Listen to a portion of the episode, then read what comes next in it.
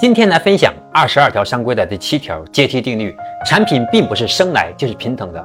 潜在顾客在做购买决策时，总会对各种品牌进行排序，对每一个品类，顾客的心智总会形成一个有序选购的阶梯。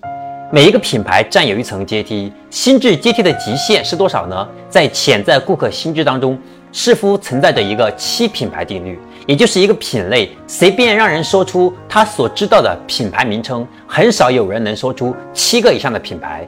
企业要想办法让自己的品牌加速进入到品类心智当中，国内知名的快餐品牌真功夫，先以真的新概念来对抗西式快餐炸的概念，然后继续以中式米饭来对抗西式快西式快餐当中的汉堡。虽然真功夫的主要客户并不是来自西式快餐。